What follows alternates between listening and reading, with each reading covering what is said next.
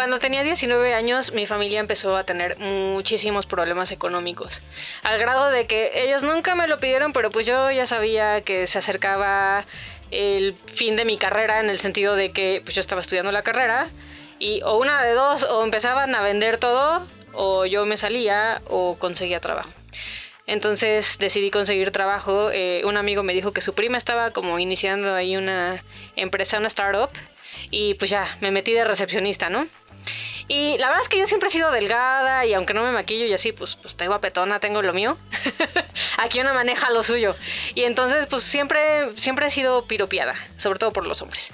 Este, y entonces de repente yo vi que la jefa, la, la dueña, pues como que me echaba el ojito y, y, y pues yo dije, ah, creo que le gustó. Pero nunca lo tomé como acoso, ¿eh? Sí, déjenme decirles. O sea, lo hacía ella de manera muy elegante. Me hacía sentir como, como ah, ok, es un piropo, ¿no? Eh, y pues de repente las cosas fueron creciendo rapidísimo, la empresa creció rapidísimo y ya no solo era recepcionista, era la asistente personal de esta mujer que por cierto es 10 años más grande que yo. Y de repente me dice eh, en una junta que estábamos teniendo, como ya más íntima, que pues claramente yo le gustaba, y yo así pues no, no es novedad, es evidente, obviamente, ¿no? Eh, que yo le gustaba y que ella estaba dispuesta a terminar de pagarme la licenciatura, eh, la computadora y el teléfono que yo necesitaba para trabajar y también para la escuela, a cambio de salir ocasionalmente en plan romántico. Y así de azul, espérate, me agarras así como, como en curva, porque, o sea, sí soy bisexual, pero pues no me gusta ella. Este, y, dije, a ver, pues dame chance, déjame lo pienso. Y ya me dicen el güey, ya te dije ahorita, no, no voy a tener el valor de verte eh, si no me contestas ahorita. Entonces, pues, pues dije que sí. No, para, para que hacerles el cuento largo, dije que sí.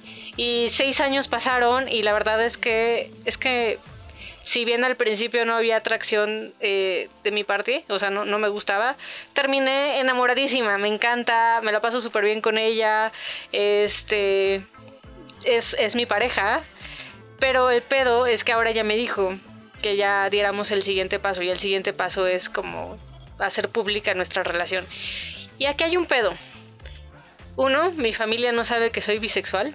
¿No? Entonces es como, ¿cómo chingados les digo que llevo una relación de seis años con una mujer?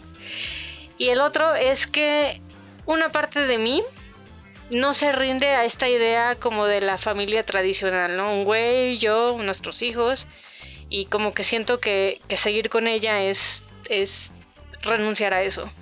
Eh, ¿Ustedes por qué dicen que me pasa esto? Eso te pasa por terapia políticamente incorrecta.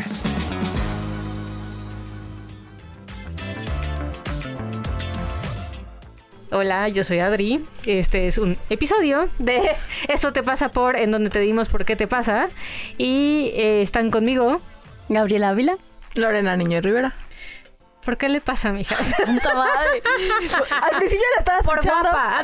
No, güey, la estaba, pasa por bonita. La estaba escuchando y decía, pero todo va bien. Ya iba a decir como, pues no. vale, disfrútalo. Pero ya así después se Ay, sí.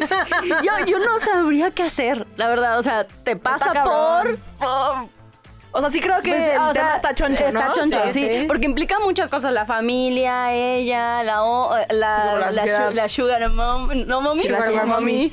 Eh, híjole, mija, la tienes difícil.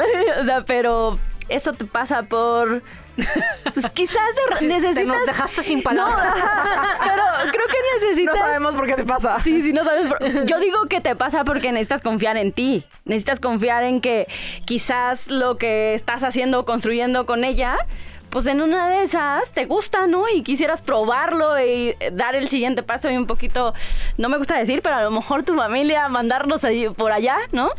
Porque, pues, pues si, si ya estás ahí, ya estás enamorada y no sé qué, pues yo creo que es porque te diste el chance como de ver qué, qué te pasaba con esta mujer, ¿no? Aunque al principio fue, fue raro. Pero pues le entraste al, a probar, ¿no? No sé, no sé. Yo, yo, creo que también eso te pasa por no cuestionarte antes. Es decir, ¿a qué bueno, me con no cuestionarte? O sea, con no cuestionarte si tuvieras o no una relación, querías que tu familia supiera que eras bisexual, eh, por no cuestionarte antes, como, eh, como, pues sí, inclusive como ese tema de, pues sí, voy a crear una relación. O sea, como que siento que la vida te, te así como, hasta que ya no tuviste opción de cuestionarlo, lo medio estás, o sea, suena que sí. por eso estás en conflicto. Porque Pues yo sí creo que hay personas, ¿no? Que a lo mejor y, eh, que son homosexuales, bisexuales, X, y que a lo mejor y no quieren decírselo a su familia y está bien, pues. O sea, tampoco creo que sea una cosa que a huevo tienes que hacerlo. Hay personas que eligen no hacerlo y está bien.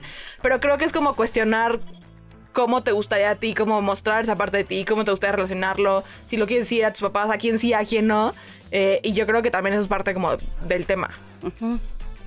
Yo me quedé pensando mucho como en esta parte de eh, la encrucijada entre este camino que es no tradicional versus el camino tradicional de un güey y los hijos. Y me quedo pensando que tanto eso te pasa por uno cerrarte a una forma de ver las cosas. O sea, porque estoy pensando como, como en la idea de la familia sea, ¿qué tanto es la idea de la familia tradicional con el güey? ¿O qué tanto estás pensando ya más en una situación de tus hijos biológicos? Que pues, pues sí, con una mujer, eh, pues es otro rollo, ¿no? O sea, tendrías que acudir a donadores de esperma, o sea, es otro pedo. Entonces, no sé qué tanto hay una parte en la que más bien estás como, como cerrándote tú a ti misma la forma de hacer las cosas y dejando de ver que hay un millón de posibilidades y de formas distintas de hacerlo. ¿Y qué tanto le pones también significados a eh, la familia tradicional como tal que quizás no tiene y que piensas que si estás en esta relación no vas a obtener?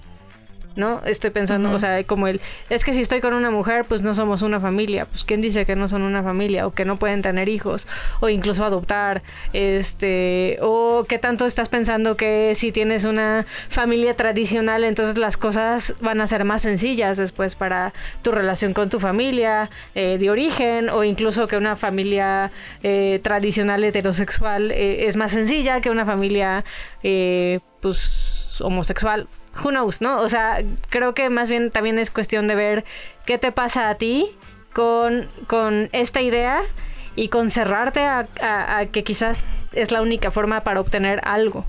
Eh, porque, pues, creo que hoy en día es una idea que está bastante está siendo retada, ¿no? O sea, creo que cada vez hay más ejemplos de, de, familias, voy a decir entre comillas, exitosas, en el sentido de que se ven felices y se ven plenas.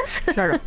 en donde son este dos personas del mismo sexo y tienen hijos o no tienen hijos o incluso es como pues cada quien vive en su casa y todos estamos bien. O sea, hay un montón de modelos hoy que no son tradicionales y que funcionan. Entonces, ¿qué pasa? ¿Cuál es cuál es el, el, eh, lo que lo que a ti te pasa con la idea de renunciar a algo, ¿no?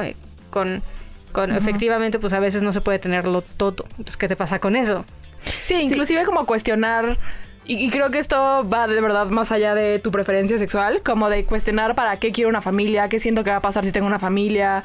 Ah, a lo mejor y eh, inclusive esto que decía, como poner en duda el si quiero una familia tradicional y si quiero hijos o solo siento que tengo que tener, quiero, Quiero tener hijos. Tengo que querer tener hijos, pero en una de esas ya que lo pongo en duda es como, ah, pues no, Lance, que no quiero y entonces a lo mejor quiero la familia tradicional de me caso contigo y tenemos un perro y vivimos muy felices. No sé, pues, ¿no? También como ver cuál es el objetivo de, esto que creo que quiero eh, hasta ahora.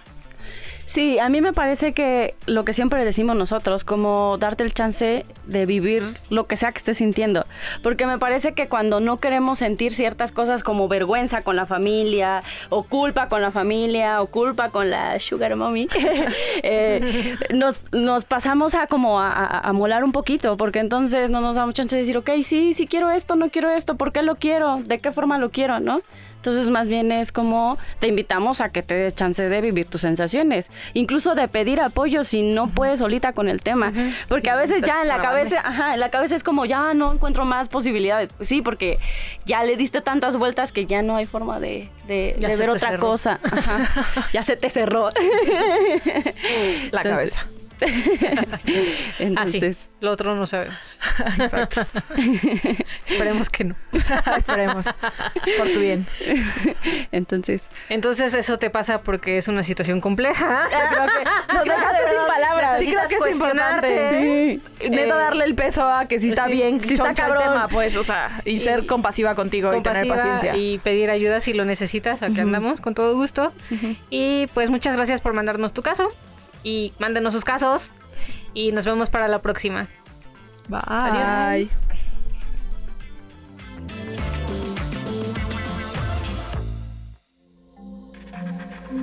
Este audio está hecho en Output Podcast.